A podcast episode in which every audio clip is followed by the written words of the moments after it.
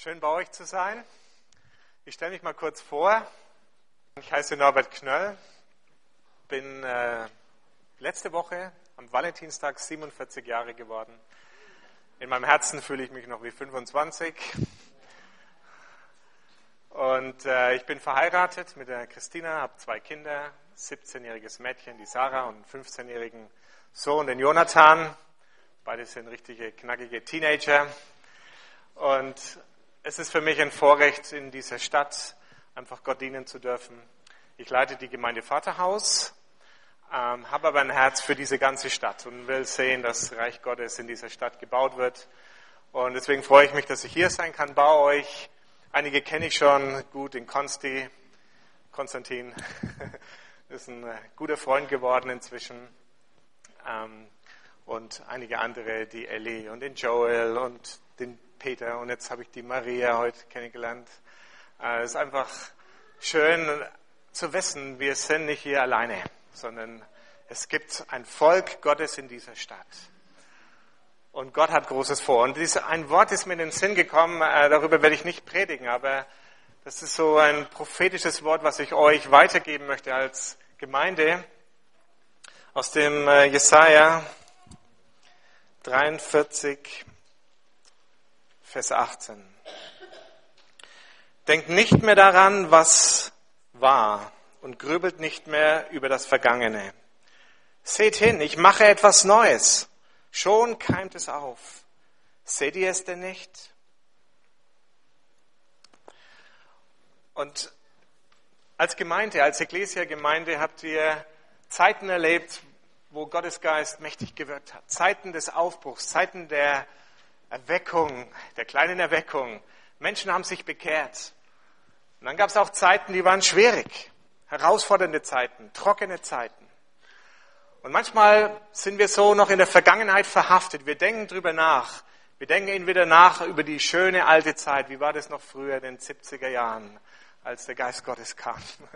Oder wir denken drüber nach über die schwierigen Zeiten und wir hängen da noch emotional drin, über die trockenen, schwierigen, herausfordernden Zeiten und wir sind dann noch geschädigt davon. Aber hier richtet uns ganz klar Gott den Blick darauf, dass er sagt, vergesst, was hinter euch liegt. Achtet nicht mehr darauf. Konzentriert euch nicht mehr darauf. Grübelt nicht mehr drüber nach, sondern schaut auf das, was Gott Neues tut. Seht ihr es denn nicht? Das ist so diese Frage. Seht ihr es denn nicht? Und in eurer Gemeinde bricht etwas Neues auf. Seht ihr es denn nicht? Und ihr könnt so dankbar sein. Das ist ein, ein Wirken Gottes, ein Geschenk Gottes. Das ist wie ein Baum, der alt und kräftig dasteht und immer wieder neue Triebe hervorbringt. Und es bricht Neues hervor. Und Gottes Geist will etwas Wunderbares in dieser Gemeinde tun, aber nicht nur in dieser Gemeinde, sondern für diese ganze Stadt. Gottes Herz schlägt für die Stadt und er kennt nur eine Gemeinde in dieser Stadt. Es gibt nicht die Ecclesia, Gemeinde und Vaterhaus und Freikristengemeinde Nürnberg und die FCL, sondern es gibt eine Gemeinde in dieser Stadt. Ein Volk Gottes in dieser Stadt. Es gibt verschiedene Familien, verschiedene Stämme vielleicht oder Untereinheiten, aber wir gehören zusammen und es gibt einen Herrn, den wir dienen. Und er will sein Reich mit uns bauen. Amen. Ich habe auf dem Herzen, ähm, zu euch über Josef zu sprechen. Josef aus dem Alten Testament. Und ist doch interessant, wenn wir diese, dieses Buch, die Bibel, anschauen. Hauptsächlich geht es hier um Geschichten, die Gott mit Menschen schreibt. Das sind Geschichten, einfache Geschichten. Geschichten, wie Gott mit den Menschen so durch die Zeiten hindurch geht. Und einige dieser Personen, mit denen Gott Geschichte gemacht hat, die hat, Gott bewusst in dieses Buch reingeschrieben, damit wir von ihnen lernen. Das sind Vorbilder. Und Josef ist einer davon. Etliche Kapitel, ich habe es gar nicht jetzt gezählt, ich glaube, es sind bestimmt neun Kapitel im ersten Mose, werden, da geht es nur um den Josef. Der hat ganz schön viel Raum bekommen in diesem Buch. Neun Kapitel, allein über ihn. Der Josef ist wahrscheinlich den meisten von uns bekannt. Ähm, er ist der vorletzte Sohn von dem Jakob gewesen. endlich hat Rahel, also Jakob hat mehrere Frauen gehabt und Rahel, seine Lieblingsfrau, hat endlich einen Sohn bekommen. Vorher war sie unfruchtbar und das war Josef. Das war der Lieblingssohn von Jakob. Und er hat ihn so sehr geliebt. Sein Herz hing so sehr an diesem jungen Burschen, dass er ihm ein wunderschönes Gewand gemacht hat. Es war so ein Ausdruck seiner Liebe und seiner Wertschätzung. Und der Josef war nicht nur geliebt vom Vater, sondern er war auch außerordentlich begabt. Er hatte nämlich die Gabe, Gottes Träume zu träumen. Man würde heute sagen, er hatte eine prophetische Gabe. Er konnte Dinge sehen und verstehen und auslegen und interpretieren. Der Josef aber hatte auch noch zehn ältere Brüder. Und es war nicht so ganz so einfach in dieser Familie. Denn Jakob hat diesen Josef einfach ziemlich, ich würde mal sagen, er hat ihn ziemlich verwöhnt. Der kriegt den Mantel. Was kriegen die anderen zehn Jungs? Gar nichts, genau. Die anderen zehn Jungs mussten hart arbeiten. Der Josef wurde immer ein bisschen zurückgehalten. Wenn es zu schwer wurde, hat der Jakob ihn zu Hause behalten. Oder hat ihn dann hingeschickt und hat gesagt, guck mal, was die Brüder so machen. Und äh, bring ihm was zu essen. Und dann kam er wieder zurück. Und dann hat er berichtet, was die alles wieder angestellt haben. Er war eine Petze, der Josef. Hat die Brüder ziemlich schlecht gemacht beim Vater. Und dann erzählt er auch noch, was er für Träume geträumt hat. Er sagte, Jungs, hört zu, was ich geträumt habe. Ich habe geträumt, so Garben, die da so standen und die haben sich alle vor mir gebeugt. Die zehn Brüder waren nicht sehr begeistert über diesen Traum. Und dann sagte er auch noch seinem Vater, dem Jakob, sagte, ich habe geträumt von Sonne und Mond und Sterne und, und die haben sich alle gebeugt, diese Steine haben sich alle gebeugt vor mir. Der Vater war auch nicht sehr begeistert. Was passiert ist im Lauf der Zeit? Die Brüder haben Josef immer mehr gehasst. Das heißt, sie haben ihn so sehr gehasst, dass sie ihn umbringen wollten. Und eines Tages, ihr kennt die Geschichte, ähm, ist Josef unterwegs zu den Brüdern. Jakob schickt ihn wieder mal und sagt, schau mal, was die machen. Und er bringt ihnen was zu essen und dann sehen sie ihn schon aus der Ferne, wir kommen. Und dann sagen sie, da kommt ja dieser Träumer, ja, der uns mit seinen Träumen so sehr geärgert hat. Und sie schmieden einen Plan und versuchen oder überlegen, wie sie ihn umbringen können. So sehr haben sie ihn gehasst, ihr eigenes Fleisch und Blut. Manche waren, es waren Halbbrüder, aber trotzdem, es war die Familie und sie überlegen, wie sie ihn umbringen können. Ich mache mal hier einen kleinen Schnitt um Dinge zu verstehen. Josef war außerordentlich begabt. 17 Jahre jung, extrem begabt. Man kann sehen, Gott hat eine Berufung auf diesen Jungen gelegt. Aber er war auch stolz.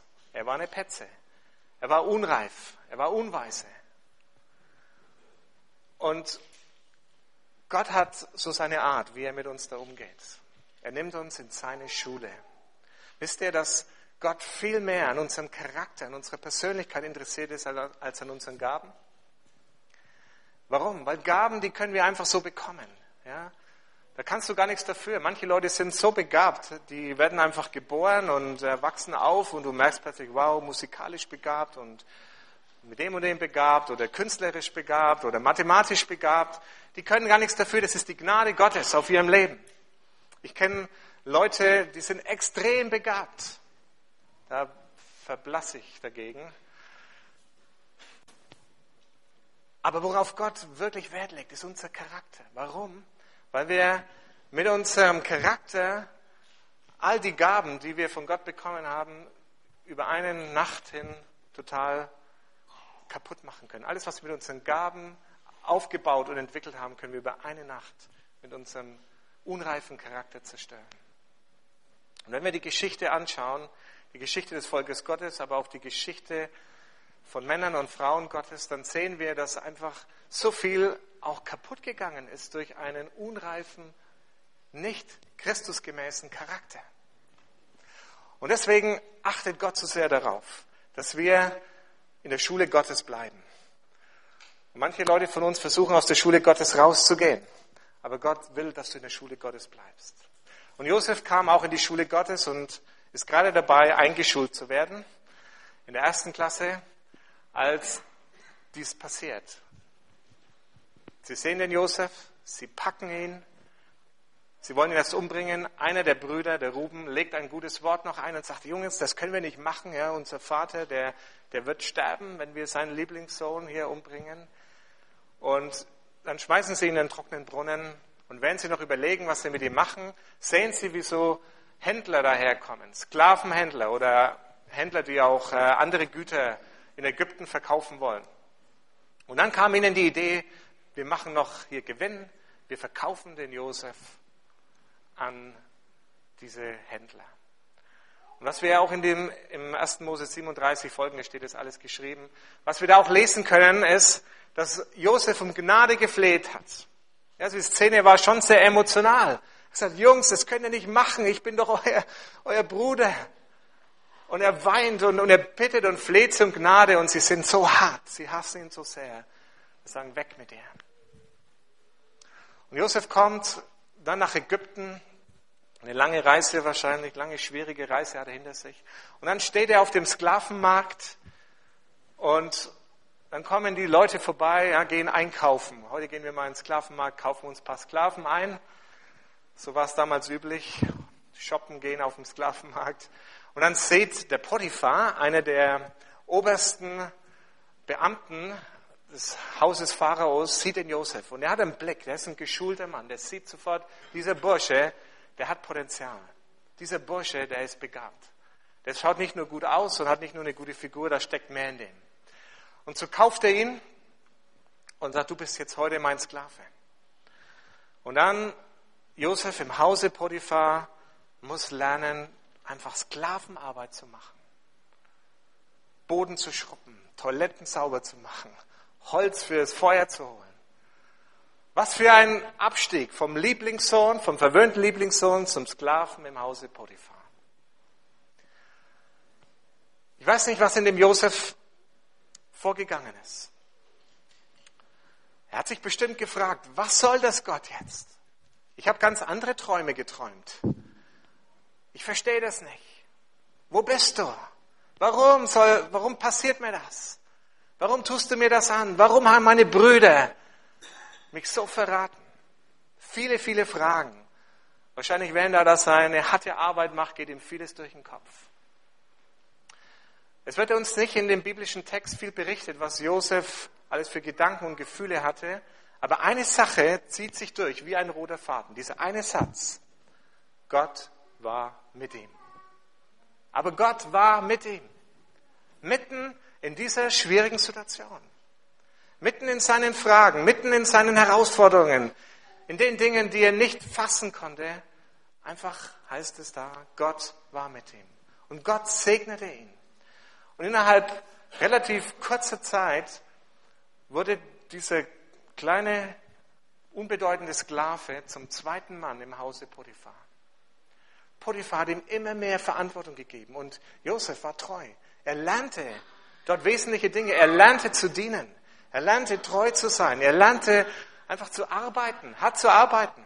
Das war der nicht gewöhnt, der verwöhnte Bursche. Aber jetzt muss er es lernen. Und er macht es ganz gut. Und er bekommt immer mehr Gunst. Und das ist auch so das Prinzip im Reich Gottes. Wenn wir treu sind im Kleinen, wird uns Gott mehr geben. So wichtig, dass wir treu sind mit den Dingen, die Gott uns anvertraut hat. Und dann läuft es eigentlich ganz gut. Und Josef war bestimmt dankbar und hat sich vielleicht Hoffnungen gemacht, dass er bald wieder zurückkam zu seiner Familie. Und dann kommt die zweite Klasse in der Schule von Josef. Potiphar war ja ein viel beschäftigter Mann, war viel unterwegs und er hatte eine bildhübsche Frau zu Hause, die recht gelangweilt war. Äh, nicht viel zu tun, das machen ja alles die Sklaven. Mehr musste nichts machen, nichts kochen, kann sich nur ein bisschen schminken und schön machen. Und die hat ein Auge auf den Josef geworfen. Nicht nur eins, sondern zwei. Und sie begehrte ihn. War ein hübscher Mann, ja, gut aussehend. Und dann heißt es in der Schrift, und jeden Tag bedrängt es ihn und sagt, schlaf mit mir, liege bei mir, so ist das schön umschrieben. Ja. Sie wollte ihn verführen. Und das heißt, in jeden Tag widerstand Josef diesen Versuchungen. Die Männer können es wahrscheinlich besser nachempfinden wie die Frauen. Potiphar, seine Frau, war bestimmt bildhübsch. Aber ich denke, es gab noch eine andere Versuchung. Das ist meine Interpretation. Ja. Aber ich glaube, dass die ähm, Potiphar, seine Frau, ihn versucht hat, mit allen Mitteln rumzukriegen. Und wahrscheinlich hat sie ihm auch gesagt, Josef, wenn du mit mir schläfst, dann setze ich mich ein bei deinem, bei deinem Herrn, beim Potiphar, dass du bald wieder nach Hause kommst, zurück zu deiner Familie. Das ist schon heftig, ja? Und was mich so bewegt, ist, dass, dass Josef gesagt hat, wie könnte ich, wie könnte ich dieses Vertrauen, was Potiphar in mich hineingelegt hat, wie könnte ich dieses Vertrauen missbrauchen? Und das Zweite ist, was er gesagt hat, wie könnte ich Gott, der mich so gesegnet hat, wie könnte ich diesen Gott untreu sein? Und er hat sich entschieden, durch diese Versuchung hindurchzugehen. Jakobus 1, Vers 12. Ich will das euch mal kurz vorlesen. Steht geschrieben, etwas, was wir so schwer fassen können oder wo wir oft so unsere Nöte damit haben. Es hat, freut euch, wenn ihr in Versuchungen fallt. Diese Bibel hier ist irgendwie ein bisschen anders in der Aufteilung. Hat jemand schon Jakobus Hast du schon da? Jakobus 1, Vers 12. Selig ist der Mann, der die Anfechtung erduldet oder die Versuchung oder wörtlich heißt es die Erprobung, die Probe, diese Prüfung erduldet. Denn nachdem er bewährt ist, würde die Krone des Lebens empfangen, welche Gott verheißen hat, denen, die ihn lieben. Glückselig ist der Mann und die Frau, der die Prüfung erduldet, die Versuchung erduldet. Warum? Weil diese Versuchung in uns etwas bewirkt. Sie bewirkt Bewährung. Sie bewirkt einen geprüften, bewährten Charakter. Und deswegen werden wir alle das erleben, ob Mann oder Frau. Wir alle werden Versuchungen erleben.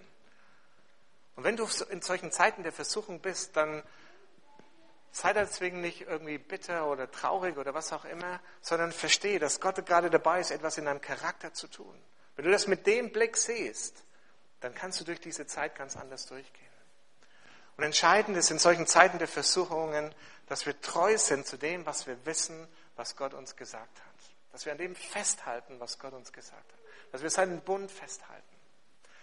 Und Josef hat es gemacht. Und dann könnte man sich vorstellen und sagen, ja, Gott hat das gesehen, er hat sich bewährt, super Josef, jetzt darfst du endlich wieder nach Hause. Und Gott segnet ihn und er schickt ihn wieder nach Hause. So können wir uns das vorstellen, dass die Geschichte ausgeht. Aber er kommt in die dritte Klasse der Schule Gottes. Denn dann ist dieser Moment da, wo Potiphar seine Frau wieder mal den Josef bedrängt, diesmal ziemlich heftig, und sie packt ihn und will ihm fast Gewalt antun, dass er endlich mit ihm schläft, und dann weiß der Josef nur noch eins, ich muss hier weg. Das war eine gute Entscheidung. Ich muss hier raus. Und er rennt weg und sie packt sein Gewand und dann dreht, sich, dreht sie den Spieß um und sie brüllt wie am Spieß, ja, schreit rum und sagt, der Sklave, den Potiphar in unser Haus gebracht hat, will mich vergewaltigen. Und ruft das ganze Haus zusammen und Leute kommen und sind erschüttert und sagen, ja schau, ich habe hier sogar noch sein Stück Kleid, ja, er kam zu mir und wollte mir Gewalt antun und dann kam der Potiphar am Abend nach Hause und dann sitzt seine Frau da am Boden zerstört und heult und flennt und sagt, der, der Junge, das Josef, den du in unser Haus gebracht hast, er, er kriegt auch noch ein bisschen Schuld, der Potiphar, den du in mein Haus gebracht hast, der wollte mich vergewaltigen. Schaut nicht gut aus für Josef. Ich, ich persönlich glaube, der Potiphar war ein kluger Mann der wusste, dass seine Frau ihm nicht ganz die Wahrheit sagt. Weil normalerweise wäre das das Ende gewesen. Ein Sklave ist nichts wert. Ja, so wie ein Tier. Was hätte den Potiphar gehindert, den Josef einfach umzubringen? Weg damit. Zack, Kopf ab. Aber Potiphar wusste, dass es nicht ganz stimmt, was seine Frau sagt. Aber er ist natürlich in der Zwickmühle. Armer Kerl, ja, seine Frau auf der einen Seite, Josef, den er liebt, auf der anderen Seite und schmeißt ihn ins Gefängnis. Das ist ja jetzt eigentlich der Oberhammer, wenn man sich das vorstellt. Ja, denn Josef sein Leben. Lieblingssohn, totaler Abstieg, Sklave beim Potiphar, dann geht es wieder endlich aufwärts. Gunst Gottes auf seinem Leben. Er bewährt sich, es geht gut. Und dann kommt der totale Abstieg. Noch tiefer als vorher. Er landet im Knast. Und das waren nicht solche hochentwickelten, modernen Gefängnisse mit Fernsehen, Sauna und so weiter, sondern ein dreckiges Loch, kalt, schlechtes Essen, miserabel. Könnt ihr euch in die Schuhe vom Josef reinversetzen? Was mag wohl dem durch den Kopf gegangen sein? Wie mag es sich gefühlt haben? Gott, wo bist du? Mit was habe ich das verdient? Ich war dir doch treu. Du hast doch gesehen, die Versuchung habe ich durchgehalten. Ich war dir treu. Warum? Warum belohnst du mich mit dem Gefängnis? Wahrscheinlich hat er dort viel Zeit gehabt zu nachdenken. Vermutlich war er 14 Jahre im Gefängnis. Da hast du viel Zeit, darüber nachzudenken. Aber wisst ihr, im Gefängnis ist was ganz Entscheidendes passiert. Das war die Wende in seinem Leben, wie seine Zukunft ausschauen wird. Er musste sich dort bestimmten Dingen stellen. Er musste damit umgehen, mit diesem ganzen Verrat seiner Brüder. Er musste da einen Weg finden, wie er damit umgeht. Und er hat sich entschlossen, seinen Brüdern zu vergeben. Wisst ihr, das ist im Gefängnis passiert. Nicht erst später, als er seine Brüder wieder gesehen hat. Das können wir ganz klar in der Schrift sehen. Da war sein Herz schon weich. Er hat sie zwar ein bisschen getestet und auf die Probe gestellt, aber er war nicht mehr bitter. Er hat sie nicht mehr gehasst. Er hat sie geliebt und hat im Gefängnis ihnen vergeben. Und das hat bestimmt eine Zeit gedauert, bis er da durch ist. Er musste mit Gott da durchgehen. Es war wahrscheinlich ein Ringen. Aber es war so wichtig. Auf der anderen Seite wusste er, wenn ich, mir, wenn ich meine Brüder nicht vergebe, dann bleibe ich im Gefängnis der Bitterkeit hängen. Dann werde ich in das Gefängnis der Selbstmitleid noch weiter abrutschen. Das geht ja so schnell, dieses Selbstmitleid. Ach, ich armes Würstchen. Was haben die mir alles angetan? Meine Brüder, der Potiphar, dem Potiphar seine Frau. Ich bin der Letzte, das Letzte hier. Ja, der letzte Dreck. Alle sind gegen mich. Alle, die ganze Welt ist gegen mich. Und ich sitze hier im Gefängnis. Es gibt so eine Opfermentalität. Kennen ihr das? So ein Opfer, ja? wo man sich immer als das Opfer fühlt. Immer bin ich an allem schuld. Immer kriege ich den letzten Dreck zu machen. Immer sind alle gegen mich. Und Josef musste sich klar entscheiden, aus diesem Selbstmitleid und aus dieser Opfermentalität auszusteigen. So wichtig, so wichtig. Ich persönlich glaube, das wäre sein Ende gewesen. Der wäre vielleicht irgendwann mal wieder aus dem Gefängnis rausgekommen. Aber Gott hat mit ihm was Großes vor. Ihr kennt die Geschichte. Ja? Ihr wisst von Anfang bis zum Ende, wie es ausgeht. Josef wusste das nicht, aber Gott wusste es, dass auf ihn noch eine große Berufung wartet. Und wisst ihr, jeder einzelne von uns hier, der hier heute sitzt, ob alt, ob jung, jeder einzelne von uns hat eine Berufung Gottes auf seinem Leben. Gott will mit dir ja Geschichte schreiben. Gott will mit dir diese Geschichte in Nürnberg und dieser Welt verändern. Und manchmal denken wir so klein und denken, ach, ich armes Würstchen, was kann ich schon groß machen? Verkehrt. Das ist nicht das Denken, das Gott über uns hat, sondern Gott sagt, ich habe dich gerufen, ich habe dich berufen, ich habe dich begabt. Und nicht jeder hat vielleicht das Maß, dass er irgendwo, so wie der Josef, auf politischer Ebene eine ganze Nation und die ganze damalige Welt retten wird. Aber jeder von uns hat in seinem Maß eine wichtige Rolle zu spielen und Reich Gottes in seinem Umfeld auszubreiten. Aber Gott will mit uns Geschichte machen und er wird mit uns durch seine Schule gehen. Und je höher die Berufung ist, desto stärker wird diese Schule, dieses Training Gottes sein in unserem Leben. Und wenn wir das verstehen, wenn wir das erkennen, dann können wir Ja sagen und mit ganzem Herzen das annehmen. deswegen meine Herausforderung an euch. Da gibt es auch in deinem Leben so Situationen, schwierige Situationen. Und wisst ihr, Charakter wird geformt in schwierigen Situationen, nicht in den guten Zeiten, ganz klar. In schwierigen, herausfordernden, ätzenden Situationen. Da wird Charakter in uns geformt. Und da bringt Gott uns hinein. Und es gibt keinen hier unter uns, der sagt, das Leben ist nur eitel Sonnenschein und ich gehe von einer Höhe zur anderen, sondern wir gehen durch schwierige, herausfordernde Zeiten. Aber in diesen schwierigen Zeiten hat Gott uns versprochen, dass er uns ganz nahe ist. Hey, das ist so, eine, so ein Versprechen, das Gott uns gibt. Gerade wo du denkst, jetzt ist Land unter, die Wellen schlagen über mich drüber, sagt Gott zu dir, und das sollst du wissen, ich bin dir näher als je zuvor. Ich bin dir ganz nahe. Immer wieder, du können die Bibel durchlesen. Jesaja 43, glaube ich, steht es auch, oder 45 oder 47, keine Ahnung. Wenn du durchs Wasser gehst, werde ich bei dir sein. Wenn du durchs Feuer gehst, werde ich bei dir sein. Daniel im Feuerofen. Ja, Gott war, Jesus war direkt bei ihm, mittendrin, in der Löwengrube. Er war bei ihm. Und so ist Gott mit dir, gerade in den schwierigen Zeiten. Und er macht dir Mut. Und er nimmt dich an der Hand und sagt, komm, gib nicht auf, bleib dran. Es gibt noch eine Zukunft für dich. Jetzt gerade in deiner Situation, wo du bist, siehst du das nicht mehr.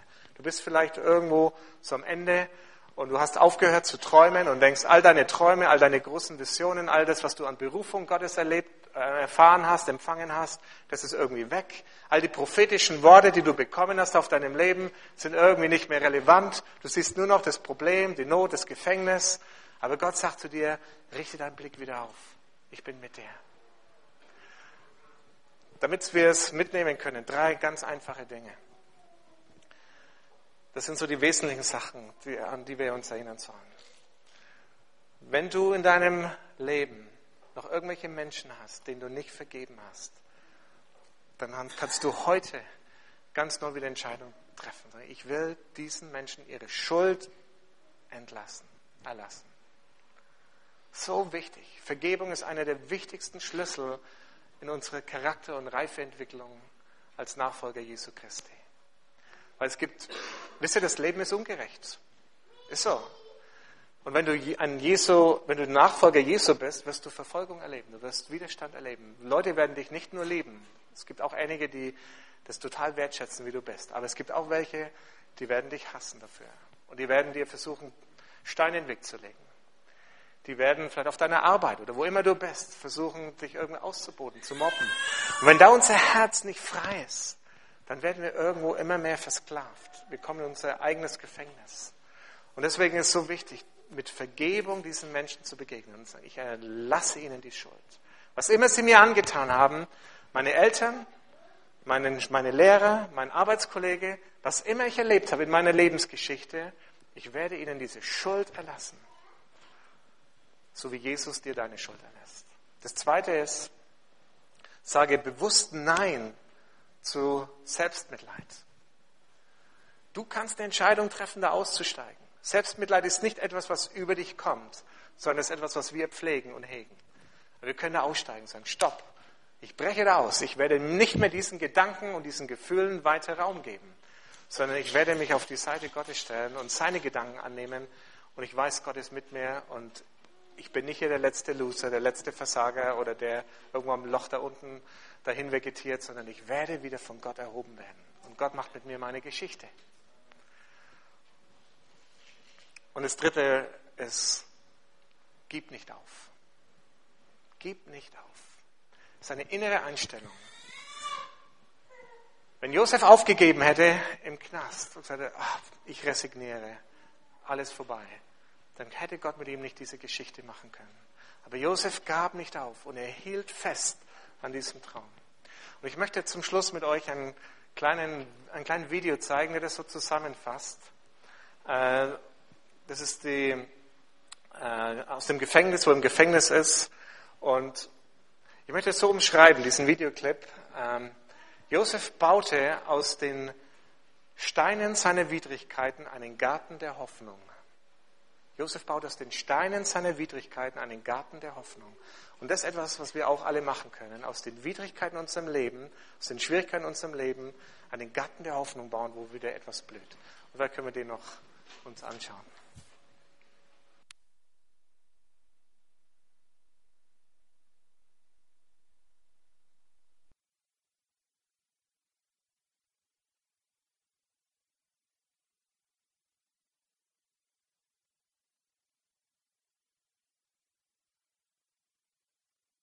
Du weißt es besser als ich, singt der Josef. Er betet Gott darüber an. Er vertraut ihm ganz neu. Und ich möchte gern noch mit uns beten, ähm, weil ich glaube, dass auch einzelne Leute hier sind, die gerade sich in der Schule Gottes befinden. Und Gott möchte dir Mut machen. Gott möchte dich stärken. Und er möchte, dass du wieder anfängst zu träumen, dass du wieder das erfasst, was Gott mit dir vorhat den Weg, den Zukunft sehen kannst und dass du mit ihm weiter diesen Weg gehst. So lass uns beten zusammen.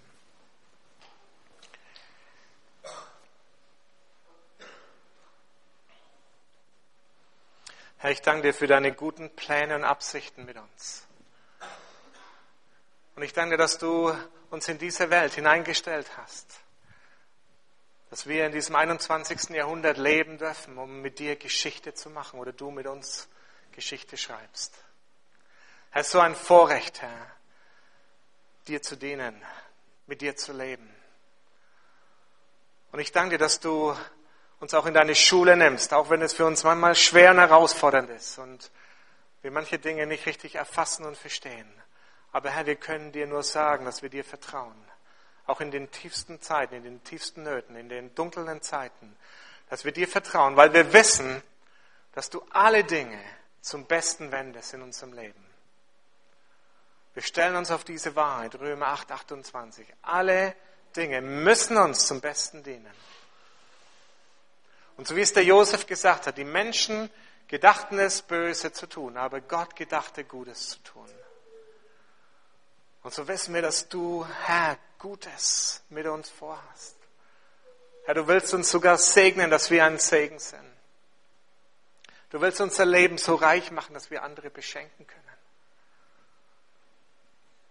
Und Herr, ich bete gerade für diejenigen, die, die aufgehört haben zu träumen, die einen Traum verloren haben. Und das spüre ich gerade so stark, dass Einzelne da sind, die Berufung Gottes erlebt haben, die prophetische Worte über im Leben ausgesprochen bekommen haben, aber die nicht mehr dran glauben, die das verloren haben, die nicht mehr träumen können, die nicht mehr die Träume Gottes träumen, sondern einfach nur so ein bisschen so Tagträumerei machen, dass halt ihr Leben noch irgendwo schön zu Ende geführt wird.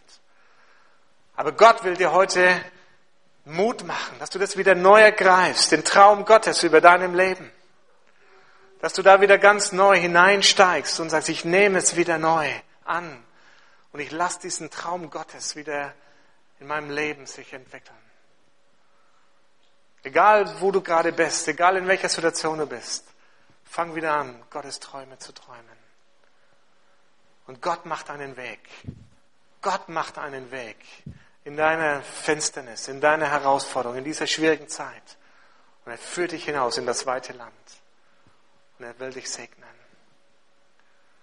Und ich bitte dich für die, die gerade in herausfordernden Zeiten sind, die in Versuchungen stehen im Leben oder die gerade vielleicht jetzt in nächster Zeit eine Versuchung durchleben müssen, dass sie Gnade und Geduld haben, dass sie da durchkommen, dass sie sich an das erinnern, was wir heute gehört haben. Und dass sie so wie Josef sich entscheiden, da treu zu sein. Herr, es sind so viele, du weißt, es sind so viele Männer und Frauen Gottes gescheitert, die den Lauf nicht vollendet haben, weil sie wegen diesen blöden Geschichten gestolpert sind. Wegen Sex oder Geld oder Machtmissbrauch. Und wir bitten dich echt um Gnade, Gott, für uns. Um Gnade, dass wir durch diese Zeiten der Versuchung gut durchkommen und sehen, dass wir uns da bewähren können, dass wir da gestärkt rauskommen, als wir reingekommen sind, dass unsere Muskeln stärker werden, unser Leben geprüft und geläutert ist und wir dann weiter Vollgas geben können und dein Reich ausbreiten. Herr, so segne ich jeden Einzelnen hier und bitte ich, dass dein Geist, dein Wort das versiegelt, was jetzt gesprochen wurde, was für jeden Einzelnen wichtig ist, dass sie das mitnehmen können, dass es nicht verloren geht, sondern dass es im Herzen eingeschrieben ist und dass Josef immer so als Vorbild in unserem Hinterkopf bleibt, dass wir uns immer wieder daran erinnern, was du mit diesem jungen Mann gemacht hast und dass wir in den gleichen Fußstapfen sind.